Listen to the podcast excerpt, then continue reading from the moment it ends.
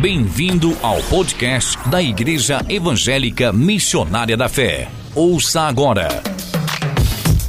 Uma mensagem de fé e esperança com o apóstolo Davi Silva. Abra sua Bíblia comigo no livro de Números, no capítulo 6. Números, capítulo 6, a partir do verso 1. Números, lá no Antigo Testamento, Números, capítulo 6, versículo 1 ao 8, e depois nós iremos pular um pouquinho mais, para que eu possa nesta manhã falar daquilo que o Senhor colocou no meu coração. Números capítulo 6, versículo 1, diz assim: Falou o Senhor a Moisés, dizendo: Fala aos filhos de Israel e diz-lhes: Quando um homem ou mulher se tiver separado, fazendo voto de Nazireu para se separar para o Senhor, de vinho e bebida forte se apartará. Vinagre de vinho, nem vinagre de bebida forte não beberá, nem beberá alguma beberagem de uvas, nem uvas frescas, nem secas comerá. Todos os dias, Naziredo não comerá coisa da vinha, desde os caroços até as cascas. Todos os dias do voto do seu Naziredo, sobre a sua cabeça não passará navalha, até que se cumpra os dias em que se separou ao Senhor. Santo será, deixando crescer livremente o cabelo da sua cabeça. Todos os dias em que se separar para o Senhor, não se aproximará do corpo de um morto, por, por seu pai ou por sua mãe, por seu irmão ou por sua irmã, por eles não se contaminará quando forem mortos, porquanto o naziredo do seu Deus está sobre a sua cabeça. Todos os dias do seu naziredo, santo será ao Senhor. Versículo 22. Falou o Senhor a Moisés, dizendo: fala a Arão e aos seus filhos, dizendo: Assim abençoarás, assim porão o meu nome sobre os filhos de Israel e eu os abençoarei. Pai, nós estamos aqui reunidos nesta manhã com os teus filhos aqui no templo e também com aqueles que estão em casa por meio da internet, Senhor. Ó Deus amado, fale conosco nesta manhã, perdoe os meus pecados, esconda-me no teu esconderijo secreto. Nesta manhã de ceia, que é um momento de introspecção, que é um momento de olhar para dentro de nós, é um momento de nós refletirmos sobre como está a nossa vida com o Senhor. Fale conosco, fale com esse povo, cerque esse lugar. Nós rejeitamos toda e qualquer ingerência do mal e declaramos que só o Espírito Santo tem total liberdade nesse lugar. Fale conosco, meu Deus, e nós iremos te louvar para todo sempre em o nome de Jesus. Amém. Podeis assentar, meus amados irmãos. Glória a Deus. Amados, é, nessa manhã é que nós nos reunimos para a ceia, nós sabemos que dia de ceia é um ser um culto especial. Todos os cultos são especiais, todos os cultos são bons, são poderosos. Agora, você tem um culto que todo crente precisa velar por ele, zelar por ele e não faltar, é o culto da ceia.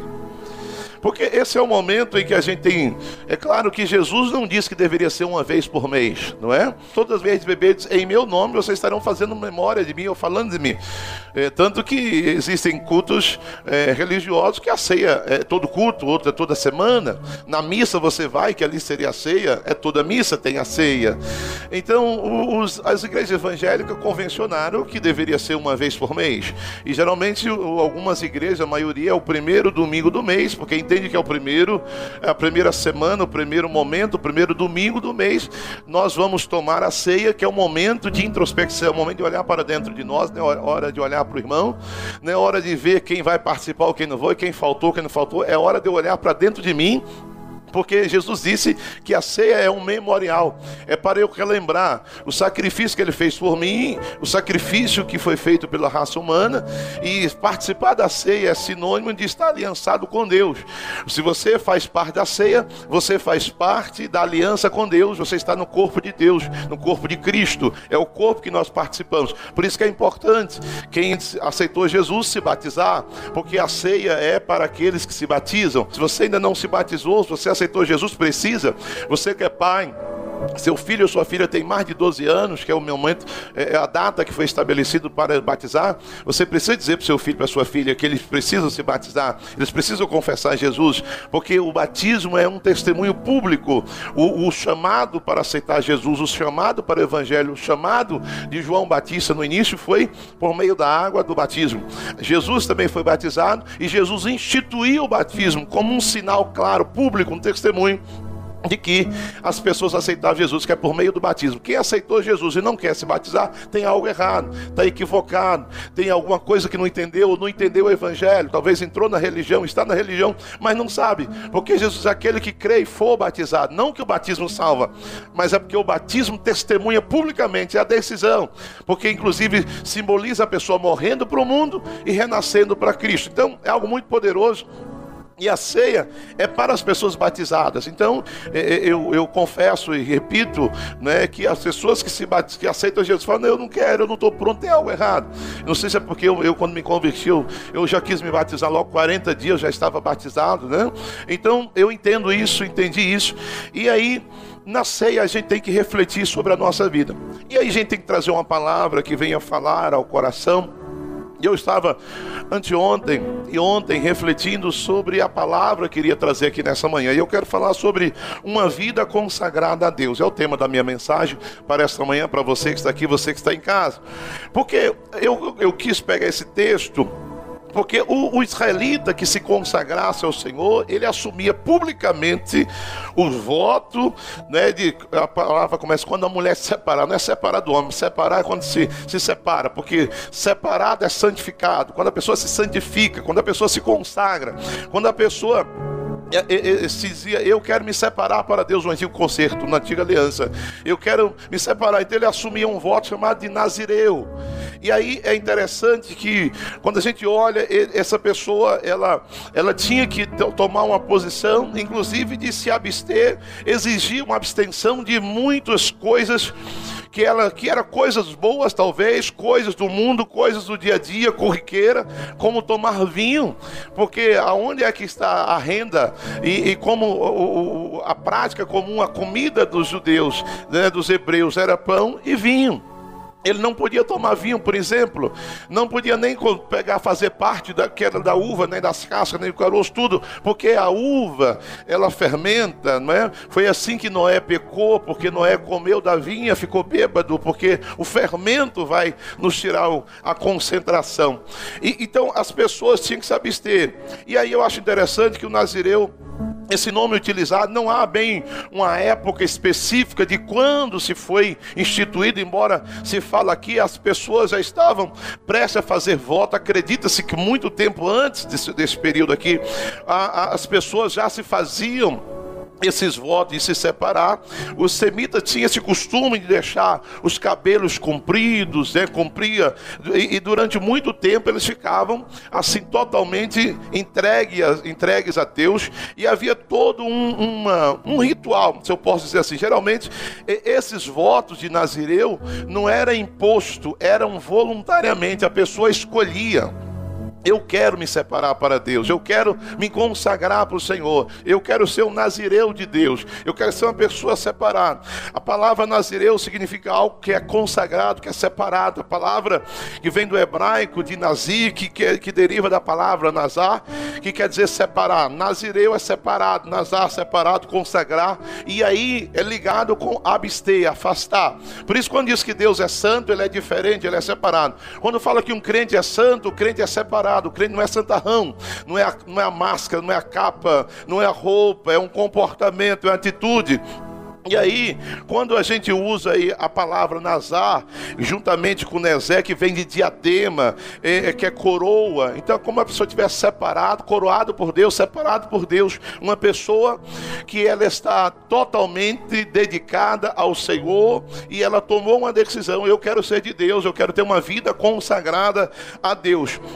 E aí essas pessoas, é tão interessante que você, lendo o texto, diz que as pessoas não, é a pessoa que era um nazireu, de Deus, a pessoa que era separada não podia é, é, comer é, é, é, algumas, alguma, algumas comidas, aí ele coloca logo o vinho, porque é igual eu e você aqui, nós tomarmos café, não é para dizer assim, a partir de você não toma mais café, não é? é alguns não gostam de tomar café, mas para um nazireu, ele não poderia nem mesmo tomar o vinho que fazia parte, tanto que a ceia do Senhor é de pão e vinho. Então, todos os derivados da uva, ele não podia comer, porque fala de fermentação. Acho interessante que ele fala, diz aos filhos de Israel, quando alguém tomar a decisão de se separar, de se consagrar a mim, irá se abster de tudo, inclusive não poderá encostar nenhum cadáver os nazireus não poderia ir a velórios. E diz aqui o texto é muito rico, você que está em casa, você que está aqui. Diz que nem no corpo, no velório do pai, no velório da mãe, no velório da irmã poderia ir, não poderia tocar no corpo porque ficaria contaminado. Aí você para, mas para aí, que loucura é essa? Como é que esse negócio é, é loucura? Você fala assim, tem coisa que o pessoal fala que os crentes são doidos, são loucos, eles tomam decisões. Mas irmãos, Preste bem atenção. Hoje o Covid-19, quem morre de Covid, você não pode encostar no corpo. O corpo é totalmente isolado porque o corpo morto do Covid pode contaminar, seja seu pai, mãe, quem for, manter distância não pode. A Bíblia Sagrada diz: quando o nazireu era pessoa se tornava nazireu, quer dizer, separado, consagrado para Deus, uma vida consagrada a Deus nem no cadáver do pai e da mãe não poderia encostar nem do irmão. Quero dizer para você, aplicando a vida espiritual, entre você e Deus, nem mãe, nem pai, nem irmão, ninguém, porque seu pai, sua mãe pode ser bonzinho como você acha, imagina, mas se a pessoa não aceitou Jesus, ela está morta. A Bíblia diz que todos nós estamos mortos em delitos e pecados. A Bíblia diz que Adão pecou e por isso ele morreu. O pecado gera morte o seu pai, sua mãe, seu irmão, seu tio, seu avô. Eles podem ser as pessoas mais excepcionais, sabe? Ah, pessoas tremendas, maravilhosas, riquíssimas, pessoas que fazem obras, mas se ele não aceitou Jesus, ele está morto, como eu e você. A Bíblia diz em Efésios capítulo 2 que nós estávamos mortos em delitos e pecados. Por isso que Jesus disse que você precisa nascer de novo, precisa nascer do Espírito. Não pense que filho vai salvar pai, que pai vai salvar filho. A Bíblia diz que quem está no pecado está morto. Romanos 6, 23 diz que o salário do pecado é a morte. Romanos 3, 23 diz que todos pecaram, então todos estão debaixo da morte. Não adianta, não sou eu que estou dizendo você, quem sabe vai assistir o vídeo, vai dizer está sendo radical. Não, não sou eu, é a Bíblia que diz. Minha mãe, ela aceitou Jesus, partiu. Amém. Se ela não tivesse aceitado Jesus, ela seria morta. Eu não poderia dizer, porque eu já já vi até pessoas dizer: não, minha mãe é muito boazinha, não tem problema, não, minha mãe pode até tomar um pouquinho da ceia. Não, meu querido, a Bíblia Sagrada diz que o nazireu não poderia, o vinho representa o mundo, o vinho representa a fermentação do mundo, o vinho representa os prazeres do mundo. O, o nazireu não poderia se misturar, se contaminar.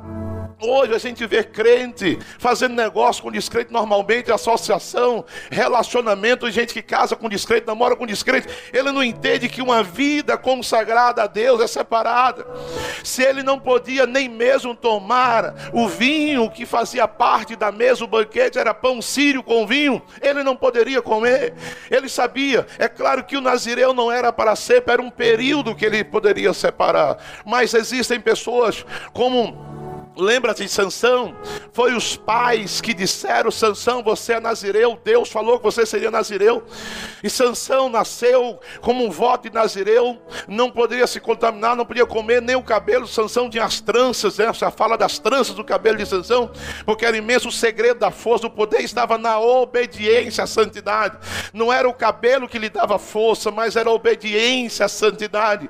Havia uma, uma lei estabelecida por Deus que sobre a cabeça de uma pessoa separada para Deus não passava tesoura, não passava navalha, não podia cortar os cabelos, porque era uma vida consagrada, era voto, Deus era a sua coroa. Então, nada, ninguém, as pessoas tinham que se manter separadas totalmente. Elas eram consagradas a Deus. E eu pergunto para você, nos dias atuais, Será assim em nossos dias, para aqueles que se consagraram ao Senhor Jesus, para aquelas pessoas que dizem: Eu aceitei Jesus, eu nasci de novo, eu me consagrei a Deus, hoje eu sou santo, hoje eu sou separado, hoje eu aceitei Cristo. Será se hoje, nos nossos dias, nós também não teríamos que, que ter um comportamento?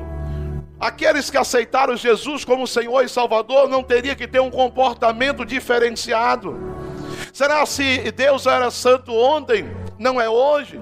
Será que Deus exigia que as pessoas que a Ele se consagrassem fossem santas, separadas só ontem e não hoje? Ele diz em Malaquias 3,6: Eu, Senhor, não mudo. Ele é o mesmo ontem, hoje e eternamente.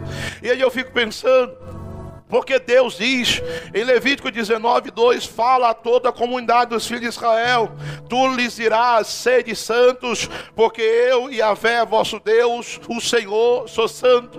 Ele não diz aqui só do Nazireu, mas para toda a comunidade de Israel, para todo o povo. Deus diz: Eu sou santo, eu repito, nós já falamos aqui algumas semanas, e você sabe o que é ser santo, separado, ser diferente. Ser santo é você ser diferente, é fazer a diferença, ser diferenciado, é não andar na multidão com os demais, não é ser cabeça, uma cabeça perdida na multidão, não é fazer o que todo mundo faz, é você viver no mundo como se do mundo não fosse, é você ter uma, uma vida diferenciada nos seus relacionamentos, namoro, noivado, casamento, negócios, em tudo, associação, sociedade, no comportamento, é um caráter caráter diferenciado, é um caráter que realmente glorifica o nome do Senhor, é uma pessoa ser diferente, ser santo, é isso. Por quanto está escrito, diz 1 de Pedro 1,16, por quanto está escrito, escrito sede santos, porque eu, o Senhor, sou santo. Por que que Pedro, falando à igreja, a igreja primitiva, por que, que Pedro, falando aos irmãos que aceitaram Jesus, está aqui repercutindo o que Jesus, o que o Pai falou em Levítico? se esses, se essas esses mesmos ah, exigências, se as, as mesmas recomendações não servissem para nós, então Pedro não estaria dizendo: Olha, eu quero relembrar vocês que o Deus que chamou vocês disse: Sede santo, porque eu, Senhor, sou santo. Inclusive, 1 de Pedro 2, versículo 9 em diante, diz assim: Porém, vós sois a geração eleita, o sacerdócio real, a nação santa. Olha o que ele está dizendo: o povo separado, o povo diferente, o povo consagrado, o povo nazireu de Deus. O nazireu naquela época era um período dizendo: você que aceitou Jesus é nazireu para sempre. Nação santa, povo de propriedade exclusiva de Deus, diz aqui 1 de Pedro 2,9 cujo propósito é o que? Proclamar, dizendo: Você foi chamado, eu, você, você crente, jovem, adolescente, homem, senhor e senhora. Não existe aqui a, a idade, a faixa etária é para todas as faixas etárias, é para todas as pessoas. Você foi chamado para proclamar o Evangelho por meio da sua vida, por meio do seu comportamento, proclamar as grandezas daquele que vos convocou das trevas. Você estava morto em trevas você estava sepultado em trevas, mergulhado nas trevas, morto em delitos e pecado. Ele te tirou das trevas, arrancou você das trevas, porque Efésios diz que ele nos vivificou. Nós estávamos mortos em delitos e pecado. Ele nos tirou das trevas para a sua maravilhosa luz. Vós, sim, que antes, versículo 10, nem sequer és povo, vocês não eram nada gentios como nós somos, não éramos nada, vocês nem povo eram, mas agora sois povo de Deus, vocês não tinham a misericórdia alcançado, contudo agora vocês receberam misericórdia. E aí ele diz assim: devereis, é, do, deveres do povo de Deus, ele fala, amado, exorto-vos com, como a peregrino, como forasteiro peregrino, diz assim: nós não somos da terra nós não somos daqui, nós somos dos céus, nós estamos aqui temporariamente. Jesus vai voltar, você vai ser arrebatado em nome de Jesus Cristo. Alguém acredita nisso aí, gente? Aplauda mesmo a Ele, você vai para o céu, Ele vem lhe buscar. Eu já disse, irmãos, Jesus está muito mais perto do que você imagina. Estão preparando tudo, inclusive eu já disse isso aqui. Hoje eu estava vendo, eu acho que foi no G1 ou no UOL dizendo que um astrônomo de Harvard, nos Estados Unidos, diz, ele escreveu um livro e diz que nós já fomos visitados por uma nave espacial. Sabe por quê? Há um pensamento, inclusive de quando acontecer o arrebatamento, a todos há um trabalho para dizer que nós fomos sequestrados por naves alienígenas, nós fomos abduzidos. Então, hoje está lá a matéria dizendo que um astrônomo de Harvard está dizendo que nós fomos visitados por naves espaciais, por alienígenas que estão por aí ou que já passaram por aqui. Eles sabem que Jesus está voltando. Ele sabe que a igreja vai ser arrebatada. Ele sabe que nós não somos daqui, você não é daqui.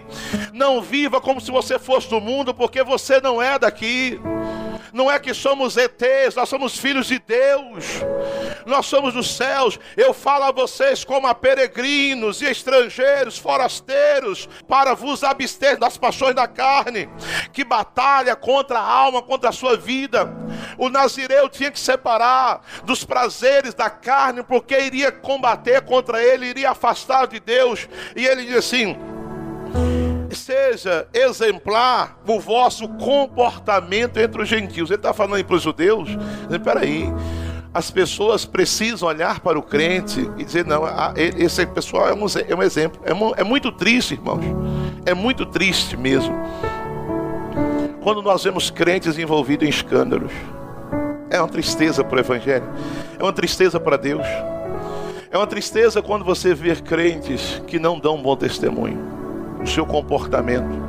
Eu repito, desde a criancinha, filho de crente, ele deveria ser. Tem pais que são muito. Eles não são preparados para serem pais. Porque os pais teriam que ensinar desde cedo para a criança que ela é crente, que ela é filha de Deus, o comportamento dela. Tem pais, eu repito, que não estavam preparados para serem pais, porque deixam seus filhos fazerem o que querem. Apronta, xinga, briga, bate, chutam, eles acham bonito. Eu tenho uma netinha, disse que, que avô estraga a neta. Eu não vou estragar a minha, não.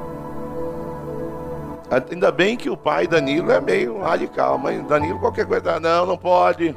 Eu vi, estava vendo um vídeo Danilo ensinando a filha da benção, porque até hoje Danilo me dá benção, beija minha mão. Eu vi lá ensinando a filha, benção papai, benção avô. Existem é, é, é, pais que não estão preparados, igual eu disse, minha tia, às vezes era me vergonha até o patrão, né? Minha tia trabalhava na casa de um pessoal, e aí a criancinha veio assim chutando o avô, chutando o pai, a mãe, e vai chutar de dia lá no, lá no fogão, é, trabalha naquela casa, e a criancinha foi para chutar, ela baixou, falou: "Não, peraí, olha, a gente não se chuta ser humano, a gente chuta bola". E como eu não sou bola, você não vai me chutar. Volta e chute seu pai, sua mãe, seu avô. A criança voltou e tá, tá, chutou todo mundo e ficaram todo mundo com a cara no chão. Existem pessoas que não estavam preparadas para serem pais, que deixam os filhos fazer o que bem querem, que não ensinam que eles devem ser cristãos. Tem um padre que já morreu, o padre Léo, né? É muito contundente as mensagens dele. Era, o padre Léo morreu. Eu vi aquele padre lá na Igreja Católica dizendo: vocês, mães, que têm filhas, vocês vestem as suas filhas como pequenas prostitutas, para amanhã se tornarem grandes prostitutas. Falei, meu Deus, fala isso na igreja evangélica, o povo quer bater, mas ele falava, ele já morreu. Morreu de câncer na garganta, morreu cedo. Por quê?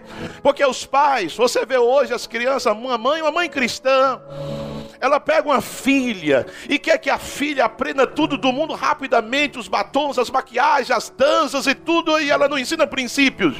Ela não ensina Bíblia. Ela não ensina orar. Ela pega um filho e o, e o pai quer ensinar tudo para o filho, o hino do time, manda chutar, artes marciais, ele quer ensinar tudo para o filho, menos princípios bíblicos, menos cristianismo.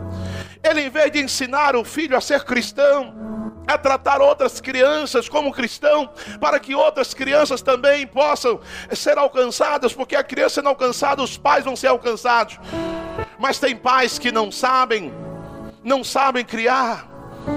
Meu amado, porque a escola dá informação, dá conhecimento, educação, quem não são os pais.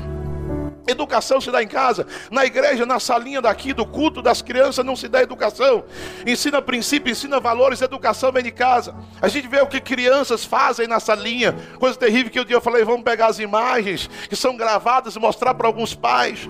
Então, nós precisamos ensinar para os filhos ser cristão, porque para Deus não existe essa coisa, porque ele ainda é uma criança, Deus é Deus, todos somos do Senhor. Ele diz lá em Ezequiel 18: Todas as almas são minhas, aquela que pecar, essa morrerá, pecado separa. Então, a vida é para ser exemplo, era para pré-adolescentes, adolescentes ser um exemplo. Vocês foram chamados para ser exemplares. Os jovens deveriam ter uma vida exemplar, jovem diferente. Aliás, é aquele pessoal é diferente, não são ETs. Eles têm valores, eles têm princípios eles precisam ser diferentes. Vocês foram chamados para proclamar a, a, a, a vida, o evangelho, seja exemplar o vosso comportamento entre os gentios, para que naquilo que fala mal de vós, como se fossem pessoas que vivem praticando o que é mal, ao observar as vossas boas obras, glorifique a Deus no dia que receber a revelação. Quer dizer para você, sabe o que Pedro está dizendo? Tem pessoas que vão se converter, no dia que se converter, vão se escandalizar com muitos crentes. Porque dizendo, você era crente, você fazia tudo errado. Você era crente, você não sabia disso. Vão se escandalizar, mas ele diz que quando você é cristão, as pessoas vão falar mal de nós, que fala mesmo, fala que nós somos alienados, fala que nós só queremos ficar na igreja, fala que nós estamos dando dízimo para homens, fala um monte de coisas que as pessoas falam, às vezes fala até de Neide, Deus, Neide só quer ficar na igreja, o povo fala mal mesmo. Neide não quer nada, Neide é na igreja de manhã, de tarde, de noite, como se estivesse pecando, se estivesse no tráfico, não falariam nada. Se tivesse um terreiro de macumba batendo os tambores, não falariam nada. Se tivesse nos botecos tomando cachaça, não falariam nada, achavam bonito. Mas se estiver na igreja, reclama, até os parentes reclamam. Até os filhos. Falar, às vezes, ele falar para a mãe: oh, mãe, você não leva o colchão para a igreja? As pessoas falam, bate com a língua. As pessoas falam, mas a Bíblia está dizendo: as pessoas vão falar mal de vocês, como se vocês fizessem algo errado. Mas continue com um caráter exemplar, com a vida exemplar, para que no dia que eles receberem a revelação, eles venham glorificar a Deus pela sua vida. Eu já vi casos, irmãos, de pessoas, já vi casos, que estavam casados, vivendo juntos, separaram, porque quando o homem se converteu, falou: peraí, eu estava em pecado com você, você não sabia disso. Porque a pessoa era crente, se envolveu com a pessoa não crente, teve uma vida, relacionada, estava vivendo junto, marido e mulher. O homem se converteu.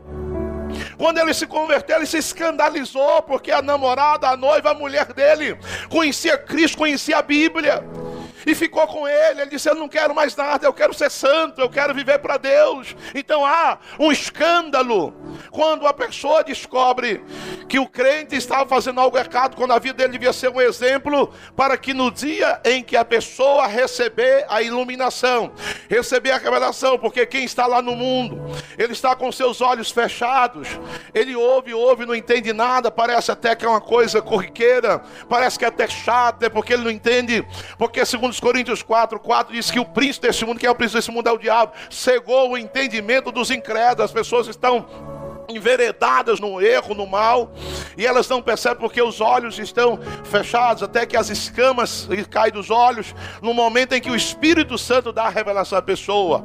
Como há 32 anos, você 33 anos que eu me converti, que eu já ouvia música, de crente ouvia, que eu sabia que meu irmão pessoa era crente, sabia, eu até perseguia, mas eu estava cego. No dia que eu aceitei Jesus, eu falei, meu Deus, por que, que eu não, não, não ouvi isso antes?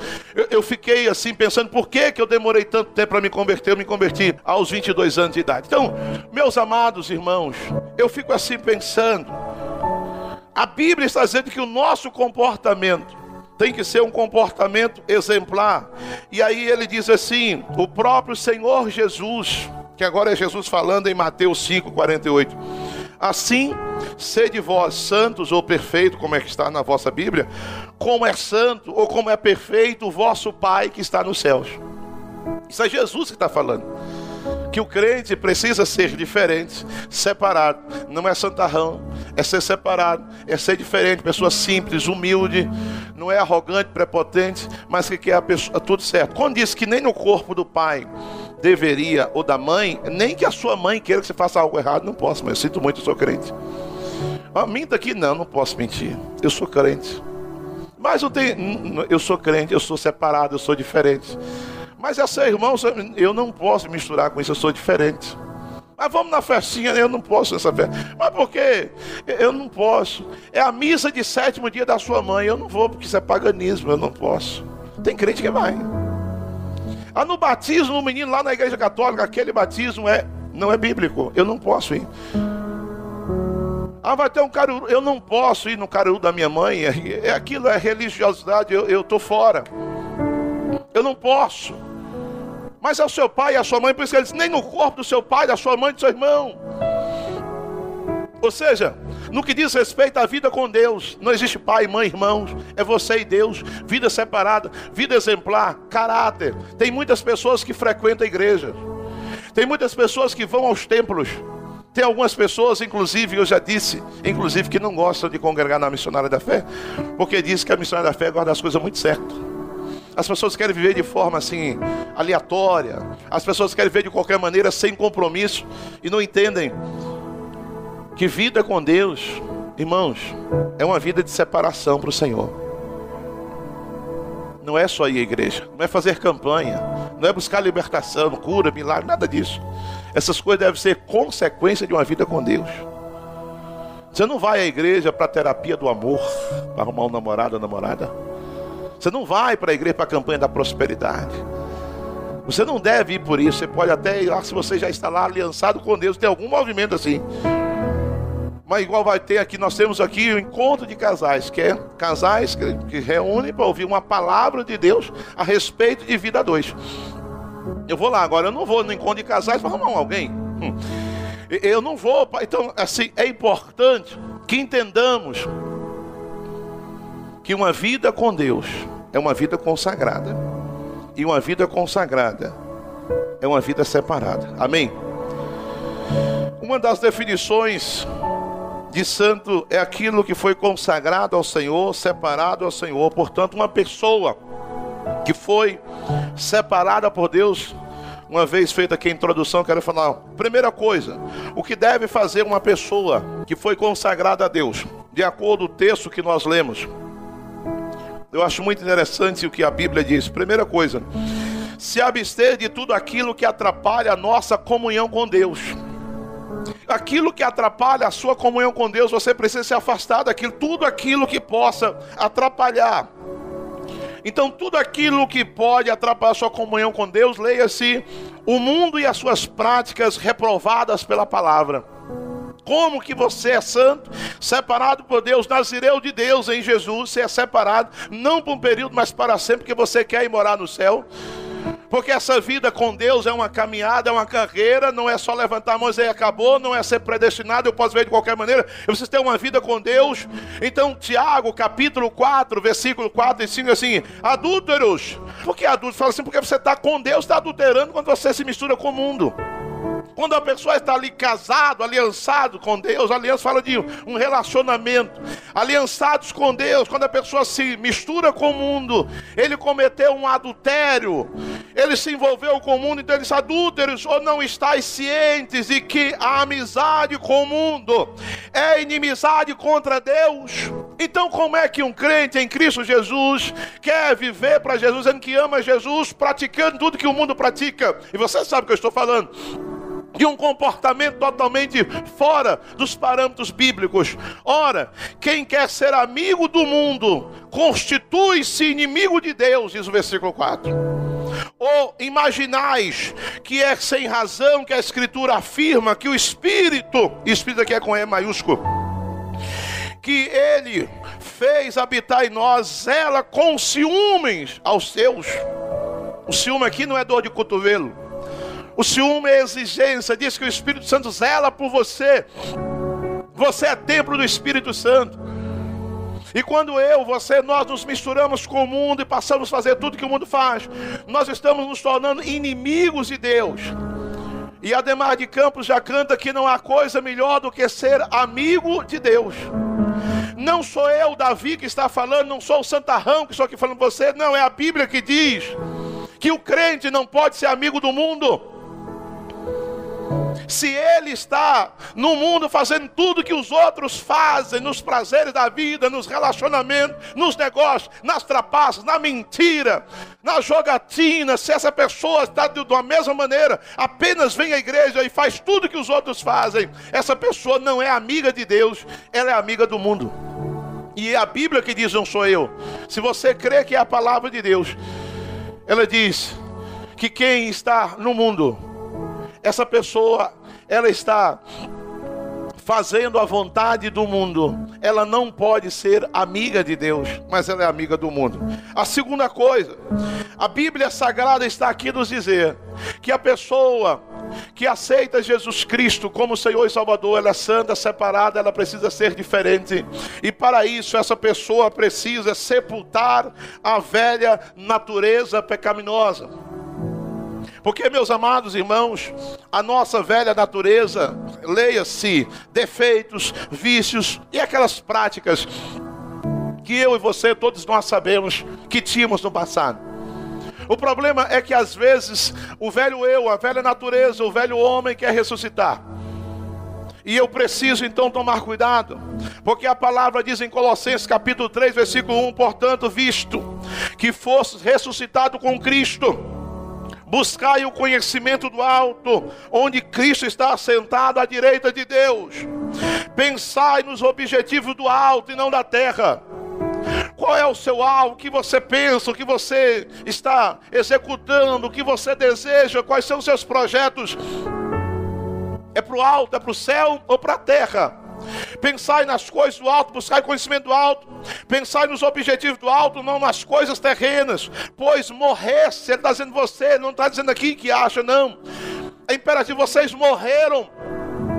Ele está dizendo, Paulo está dizendo para a igreja de Colosso: vocês precisam ter consciência de que vocês morreram, e a palavra morrer é separar, vocês foram separados do mundo, não podem voltar a praticar ou fazer ou viver encambucado, como dizia minha avó, com o mundo, não pode viver da mesma forma com o mundo, não pode ser, como diz alguns, o crente Raimundo, que tem o pé no caminho, o pé no mundo, a Bíblia tem que ser diferente, a vossa vida está escondida com Cristo em Deus, diz aqui Colossenses, quando Cristo, que é a vossa vida, a vida sua é de Deus, a vida que está em você é Jesus. O fôlego de vida que você tem é de Jesus. A sua vida foi comprada por um alto preço. E esse preço foi o sangue de Jesus Cristo. Que é a vossa vida, for manifestado também. Os manifestarei com ele em glória. Está dizendo, quando ele voltar para arrebatar você, você vai estar na glória com ele. Aplauda mesmo a ele. Veja, sendo assim, versículo 5 de Colossenses 3: Fazei morrer, fazei morrer a matar. Não está assim você pegar uma arma e matar as pessoas. Fazei morrer tudo que pertence à natureza terrena. Mate. O velho eu precisa morrer todo dia. E não é pecado você matar o velho eu, não. Fazei morrer. Assassine esse velho eu, a velha natureza, os velhos defeitos, os velhos costumes, as velhas práticas. Fazei morrer a vossa natureza terrena. E ele vai voltando com imoralidade sexual, impureza, paixões, vontades más, arrogância, prepotência, que também é a idolatria, diz que é a ganância além do mais a avareza, mesquinhez, a ganância que é a idolatria terrível, nem para dar o dízimo consegue fazê-lo, nem ofertar, nem ajudar ninguém que quer ter tudo, ganhar, conquistar, manter, desfazer e morrer isso. Isso é um defeito, é um costume, essa ganância, esse apego a coisa, a dinheiro, essa mesquinhez. Ele diz: faça morrer. Sabe, sabe o que é fazer morrer? É você lutar. É dizer não todos os dias. Eu não posso fazer isso, ainda que venha. Eu preciso dizer não. É por causa dessas práticas malignas que vem o que? A ira de Deus sobre os que vivem na desobediência. Reflita nessa manhã: você tem obedecido a Deus ou não? Mas agora, livrai-vos de tudo isto Olha só, os defeitos, os maus costumes, aquelas práticas. Ele, aí ele faz uma lista aqui bem pequena. que às vezes vem em nós e nós precisamos dizer não. Não é Deus que vai fazer isso por você, irmãos. A Bíblia diz aqui, Deus vai fazer por você, você tem que fazer. Você precisa se livrar de quê? Diz aqui, ele põe dois pontos. Da raiva, tem crente raivoso, tem crente que só Deus vai ter misericórdia. Tem crente que se pisar no calo dele, ele desce da cruz com o martelo, com os pregos, tudo na mão, e com mais umas quatro pedras. Ele diz assim: fazei morrer a raiva, raivoso, o ódio, tem gente que tem ódio. Irmãos, tem crente que tem ódio, você acredita? E ele não sabe que isso é um veneno mortal. A maldade, a maldade está nos nossos olhos, nós olhamos e maldamos e falamos. Fazei morrer a difamação, as palavras indecentes. Não mintais uns aos outros que tem de crente mentiroso, só Deus para ter misericórdia. Gente que mente descaradamente, me perdoe. Mente. Fazei morrer. Não é Jesus que vai matar isso em nós. Eu é que preciso fazer morrer. Fazer morrer eu não posso permitir que o velho homem, a velha natureza, ressuscite. E ele diz aqui: Pois já vos despiste do velho homem e das suas atitudes. Vocês já tiraram, é como se fosse uma roupa manchada. Vocês já tiraram a roupa manchada dos defeitos, dos pecados, das mentiras, do engano, da raiva, do ódio, da presunção, da maldade, do orgulho e agora não queira pegar aquela roupa suja, tipo, você já tomou banho. Eu não sei se você já fez algum trabalho ou caiu na lama, alguma coisa assim, ou entrou numa, numa fossa. E depois foi com a roupa toda suja, você tomou um banho, se perfumou. E você quis vestir uma roupa nova. Eu vi até o irmão irmão que falou que o parente que estava morto em decomposição, que ele teve lá, falou parece que a roupa dele teria que jogar fora porque estava muito podre. Agora, ele está dizendo assim: imagine, você está na lama, porque Pedro disse que quando a pessoa se desvia, é a porca lavada que voltou o seu despojador de lama. Ele está dizendo: quando você começa a praticar as coisas erradas, como se você tivesse todo melecado, sujo, a roupa impregnada. Aí Jesus te salvou, tirou aquela roupa e jogou lá no monturo, no lixo. Aí agora quando você começa a fazer as coisas erradas, é como se você foi lá no lixo, pegou aquela roupa toda suja, agora já cheia de bicho, outras coisas mais, e vestiu. Você já se despiu do velho homem e as suas atitudes mas e vos revestivos do novo homem. Nós temos que viver em novidade de vida. Uma pessoa consagrada a Deus precisa viver em novidade de vida, que se renova para o pleno conhecimento segundo a imagem daquele que o criou que é Jesus. Portanto, meu amado, minha amada, reflita nessa manhã. Você que está em casa e você que está aqui. Que vida você está levando? Que vida é essa? É a vida que glorifica a Deus? As pessoas têm se alegrado com a sua vida, com o seu testemunho, com o seu comportamento ou têm se escandalizado? Terceira coisa, essa pessoa além de não permitir, ela tem que naturalmente ela tem que rejeitar uma coisa é eu matar, outra coisa é eu rejeitar. Porque foi. Eu não posso deixar que ela ressuscite. Eu preciso rejeitar a velha natureza, ou seja, o orgulho, a vaidade, essa presunção que eu tenho. Lucas 9, versículo 23, 24, Jesus assim: Jesus proclamou à multidão: Se alguém desejar seguir-me, negue-se a si mesmo, tome a sua cruz dia após dia e caminhe após mim.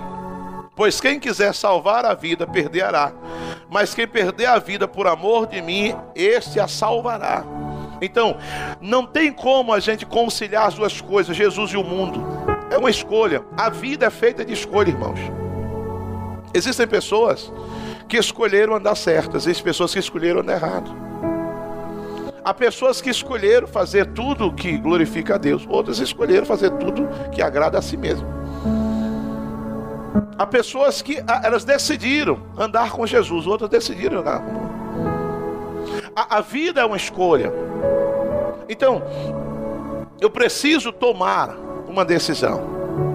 E uma vida consagrada a Deus, uma vida de um nazireu, uma vida de quem glorifica mesmo a Deus, ele tem que ter Jesus como centro da sua vida.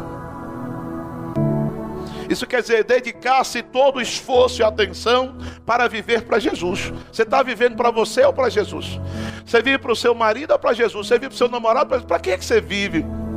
Qual é o centro da sua vida? Ah, pastor, mas eu vivo. Sim, mas a, a, a primordial na sua vida, quem vem primeiro? Quem você quer agradar em primeiro lugar? É quem você ama, quem está ao seu lado ou é Jesus? O que você faz, o que você trabalha, você se dedica para agradar Jesus e a sua vida agrada Jesus. O seu comportamento agrada Jesus. Comportamento rebelde agrada Jesus. Um comportamento indisciplinado agrada Jesus. Um comportamento mentiroso, presunçoso, arrogante vai agradar? Não vai. Tem muita gente que está equivocada. Tem gente que está enchendo as igrejas, os templos. Tem gente que até muda de igreja, mas não muda de vida, não muda de costume, não muda os efeitos. Não adianta, você não vai encontrar a igreja perfeita. O dia que se você encontrar uma perfeita, não entre, porque você vai estragar, porque o problema está em você. Nós precisamos viver uma vida exemplar, ceia para isso, você refletir sobre a sua vida com Deus. Você está caminhando aqui para chegar ao céu ou ao inferno? Você está caminhando aqui apenas para mostrar para o homem ou para Deus? Que vida é essa? Ah, pastor, o mais importante é a minha vida com Deus. Não, a sua vida boa com Deus vai agradar os irmãos também, que é uma vida exemplar. A Bíblia diz em Atos capítulo 2 que as pessoas viviam nos ensinamentos dos apóstolos. Então a igreja ia crescendo e os apóstolos caíam na graça do povo, na simpatia do povo, e Deus operava milagres. Quando uma pessoa vive uma vida exemplar diante de Deus, ela agrada no sentido positivo às pessoas. As pessoas querem andar com você porque sabem que você é uma pessoa certa, correta, direita, honesta. As pessoas querem até ir à igreja com você, aceitar Jesus, quer viver a palavra. Então, eu preciso ver que vida é essa que eu estou levando. E Jesus é o centro da minha vida. Efésios 3, 17 e 18 assim: Que Cristo habite por meio da fé em vossos corações, a fim de que arraigados, fundamentados em amor, vos seja possível, em união com todos os santos, compreender a largura, o comprimento, a altura e a profundidade dessa fraternidade. Tem gente que não entende nada. Esse amor fraterno que nos une como irmão, como igreja, é algo muito profundo. O cristianismo, fazer parte da família de Deus. Tem pessoas que não entenderam ainda o que é ser cristão. Interessante que 1 de Pedro 3,15 assim, antes reverenciai a Cristo como Senhor em vosso coração, é uma reverência diária. Vivo para Cristo, vivo para Ele, é Ele tem que ser o centro, Ele tem que estar na minha vida, eu preciso viver para Ele, estando sempre preparados para responder a qualquer pessoa que vos questionar quanto à esperança que há em vós. Por que você é crente? Porque eu amo Jesus. A pessoa que tem Cristo no coração, ela tem uma resposta certa para todo momento que lhe questionar. É o amor que ela tem por Jesus. Por que você não faz algo? Porque eu amo Jesus. Por que você não vai? Porque eu amo Jesus. Sinceramente, porque eu amo Jesus. Por que eu não sou rebelde? Porque eu amo Jesus. Não é que eu amo homens, não é que eu amo templos, não é que eu amo Jesus. E o amor que eu tenho por Jesus me leva a amar os irmãos, obedecer pai e mãe, obedecer pastor. É interessante que agora aqui eu vou falar das bênçãos, porque assim aqueles que são consagrados ao Senhor, eles passam a contar com o que eu vou falar aqui agora. Se você prestar atenção no texto, os dois momentos nós lemos de, de números. Quem é a pessoa central para liberar a bênção, para abençoar a igreja é o sacerdote, é o pastor. Diga aos sacerdotes para abençoar. Diga para abençoar. A igreja, queridos, não sabe, não é que Deus anulou. Deus não anulou o líder. Eu darei pastores segundo o meu coração. Deus nunca anulou a figura da liderança. O que você não precisa de um sacerdote para interceder a Deus por você, porque você pode. Mas se ler, ele vai dizer: diga a Arão, que era o sacerdote, que abençoe os filhos. As pessoas não sabem. Não estou legislando em causa própria, porque sou pastor. Mas infelizmente as pessoas não sabem, não aprenderam o que significa a bênção sacerdotal. Assim como muitos filhos não sabem o que significa a bênção do pai e da mãe para um relacionamento, para um negócio, para uma viagem, para tudo. O filho que bem soubesse não faria nada sem a bênção do pai e da mãe. O crente que bem tivesse princípio entendesse, ele saberia que a bênção do pastor dele é muito importante. Se você não quer contar com a bênção do pastor, mude de igreja. Se você não entende isso, se você acha que o pastor, que o sacerdote não é importante, que é só você e Deus, você não precisa de um sacerdote.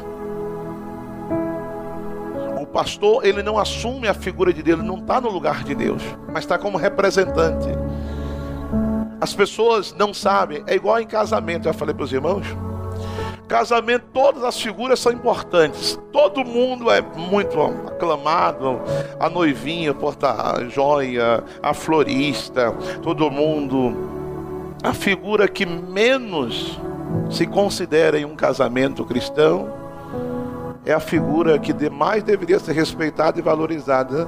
Era a figura do sacerdote que vai abençoar o casamento dele que dali para frente é ele que ele vai. Porque quando ele vem diante do sacerdote, ele está diante de Deus, representado do sacerdote, para receber a bênção. Então, as pessoas, elas investem em tudo. Na ornamentação, gastam no espaço, menos. Eu já celebrei acho que bem uns 300 casamentos com exagero e tudo. Só teve um casamento até hoje. Que os pais da noiva falou para mim, não, a gente quer Quanto é que o senhor cobra? Eu falei, misericórdia, pastor. Na igreja católica cobra, mas a gente não cobra, não. Não. Mas o pastor abençoar a vida da minha filha. Não, nós queremos honrar o Senhor.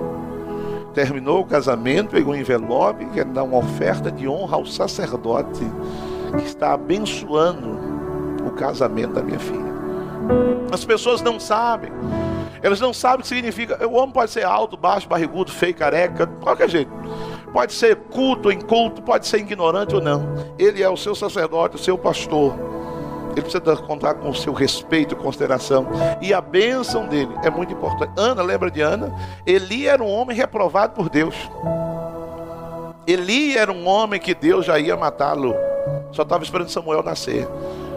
Mas Eli até distratou Ana, chamou de louca, de bêbada, de insensata. Ela, não, meu senhor, não tem a tua serva por tola, mas eu quero contar com a sua bênção. Então, que o Senhor te abençoe. Naquela hora, Eli abençoou a vida de Ana. Ela perderia a sua bênção se não honrasse o sacerdote. Fica essa dica para você. Aprenda, você que está de casa, que talvez me assista de outras igrejas, honre seu pastor, honre seu sacerdote, obedeça, siga a orientação que não vai lhe fazer mal, não vai lhe fazer bem. Uma pessoa consagrada ao Senhor que segue esses princípios de se abster, de se afastar, porque ela tem que se abster, se afastar dos prazeres do mundo. Essa pessoa passa a contar, primeiro, versículo 23, com a bênção incondicional estabelecida pelo Senhor. Não é o homem, versículo 23. A Bíblia diz aqui no versículo 23, ali, fala a Arão e aos filhos, dizendo: Assim abençoareis. Vocês vão abençoar os filhos de Israel, dizendo-lhe. Primeira coisa, quem instituiu, quem estabeleceu a bênção de Deus sobre a vida do cristão foi o próprio Deus. Paulo diz em Efésios capítulo 1, versículo 3, que o Senhor já nos abençoou com todas as sortes de bênção nas regiões celestiais em Cristo Jesus. Quando uma pessoa tem uma vida consagrada a Deus e anda por princípios, quando uma pessoa ela tem uma vida consagrada a Deus e anda em obediência, porque tem gente que fala, mas por que eu estou há tanto tempo na igreja e não aconteceu nada? Mas será se você está também há tanto tempo na obediência e na fidelidade a Deus, você está seguindo os princípios de abstinência? Você tem obedecido aquilo que o Senhor tem dito? Então, meu amado, minha amada, se você é uma pessoa consagrada a Deus, não estou dizendo que você não terá lutas, você terá muitas lutas, sim, porque Salmo 34, 19 diz que muitas são as aflições dos justos, mas de todas o Senhor livra todas. Agora, meus queridos amados, a Bíblia Sagrada diz que a bênção de Deus é incondicional. Se eu aceitei e ando por princípio, a Bíblia já está estabelecida, a bênção já está estabelecida sobre a minha vida. É o Senhor quem te abençoa. Os princípios vão ativar as bênçãos de Deus sobre a tua vida. Deus não se move pelos nossos desesperos, Deus se move pelos valores, pelos princípios, Deus se move pelos seus atributos.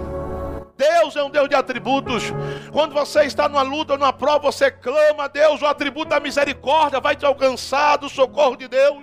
Mas eu preciso andar. E quando eu ando numa vida de obediência a princípio e a valores, uma vida consagrada. A bênção do Senhor está estabelecida. O Salmo 134, 3 em de Sião, os abençoe o Senhor que fez os céus e a terra. É Ele que nos abençoa. A bênção de Deus está sobre a tua vida, meu irmão, minha irmã. Toma posse disso em nome de Jesus. Segundo, se você é uma pessoa que aprendeu a ser um nazireu de Deus, você tem lutado, não é que você seja perfeito ainda, mas você tem lutado para se abster de coisas que Deus reprova do mundo, dos maus costumes, da velha natureza, do velho homem, do velho eu. A bênção do Senhor, ela vai te alcançar aonde você estiver. No versículo 24 diz assim: o que, que diz o verso 24? O Senhor te abençoe e te guarde. Meu amado, a diferença, no, porque ali tem duas bênçãos, ele vai te abençoar e te guardar.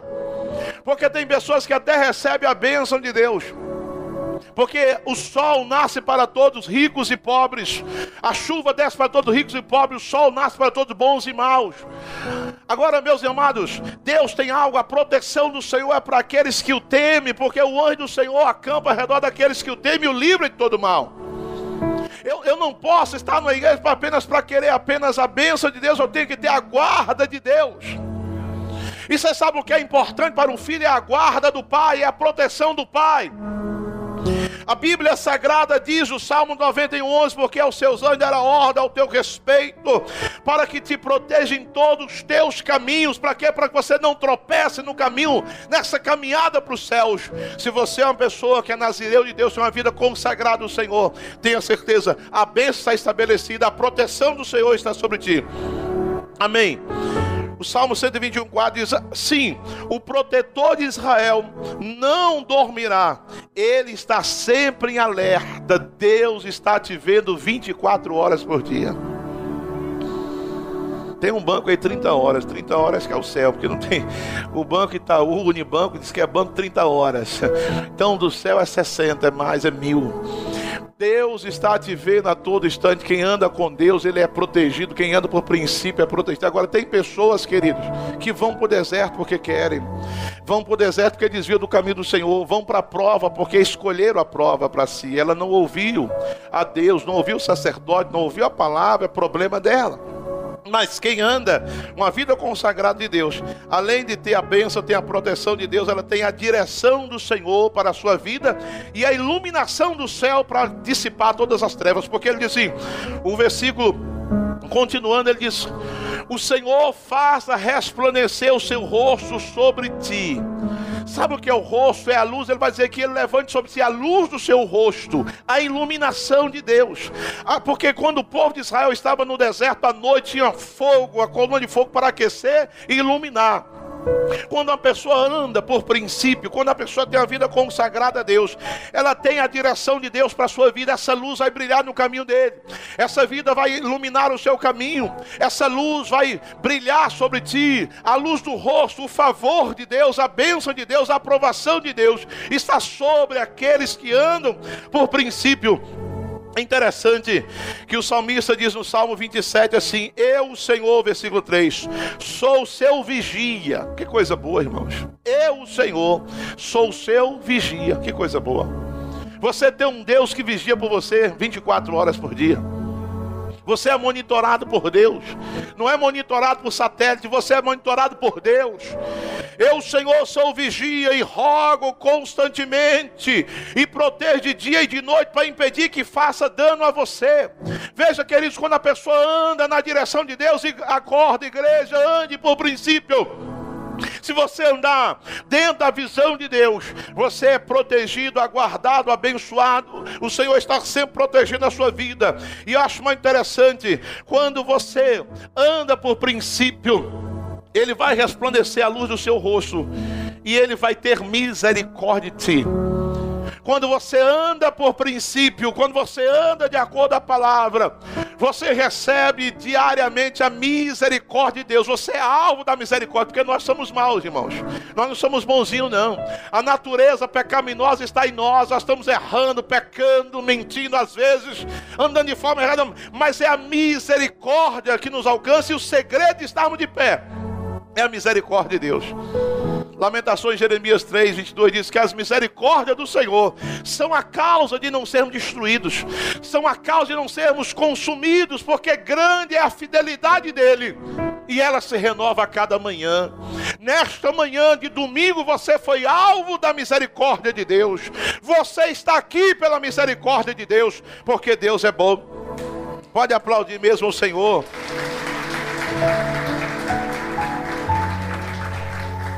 Meu querido, minha querida, eu já estou encerrando. Quando uma pessoa ela se entende que em Jesus ela é um nazireu de Deus, ela é separada de Deus, consagrada em Deus e para Deus. Além dela ter a direção, a iluminação, a proteção de Deus para a sua vida, para o seu caminho, para os seus negócios, em tudo. Ela conta com o shalom do Adonai, porque ele diz que a paz e ele te dê a paz. A paz aí é o shalom. Shalom do Adonai. A gente sempre sauda aos irmãos muitas vezes, Shalom Adonai, estou desejando a paz do Senhor. A resposta deveria ser Adonai Shalom. Quando eu digo Shalom Adonai, a sua resposta deveria ser Adonai Shalom. Essa é a saudação dos hebreus.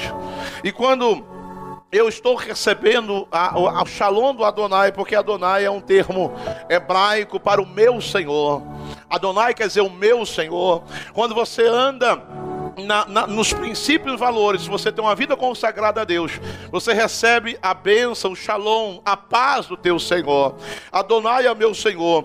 E quando eu olho para esta, para este Adonai que reflete o Deus que é superior, o Deus que é eterno, o Deus que é poderoso, o Deus que é separado, o Deus que é diferente. Esse Deus, ele me dá o shalom Shalom não é apenas a palavra paz. Shalom é uma expressão hebraica que quando eu desejo você, shalom, eu estou dizendo receba paz, receba harmonia, receba integridade, prosperidade, receba o bem-estar, tranquilidade e paz perfeita. Quando a pessoa anda pela presença de Deus, ando anda em princípios, ela recebe esse shalom, ela recebe esta paz, ela recebe a harmonia do meu Senhor, que é o seu Senhor, que é Adonai.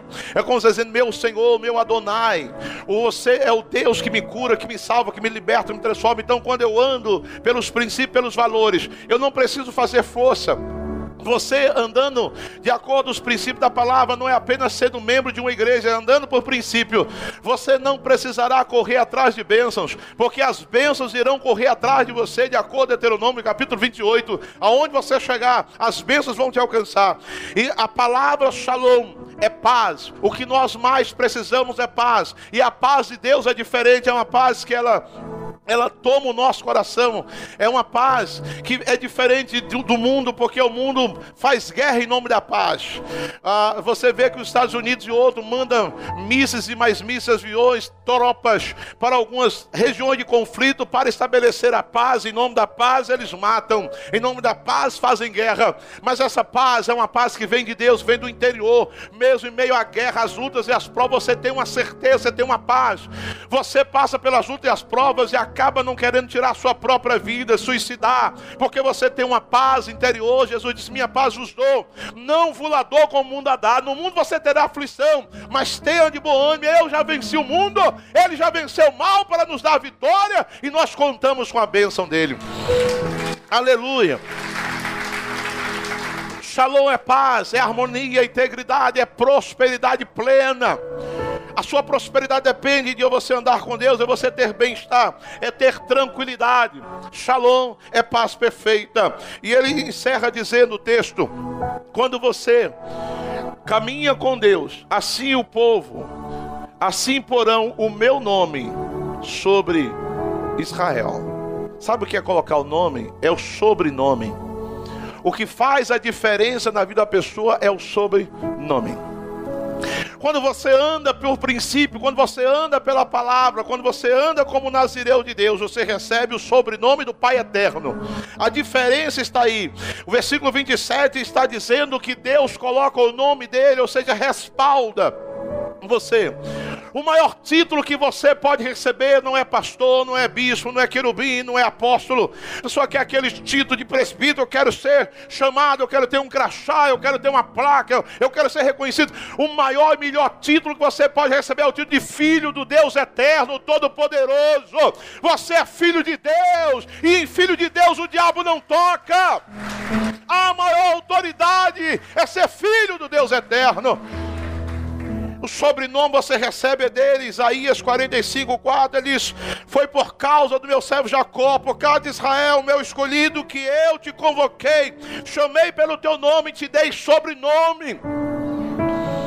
O sobrenome é o nome do Eterno, do Deus Todo-Poderoso.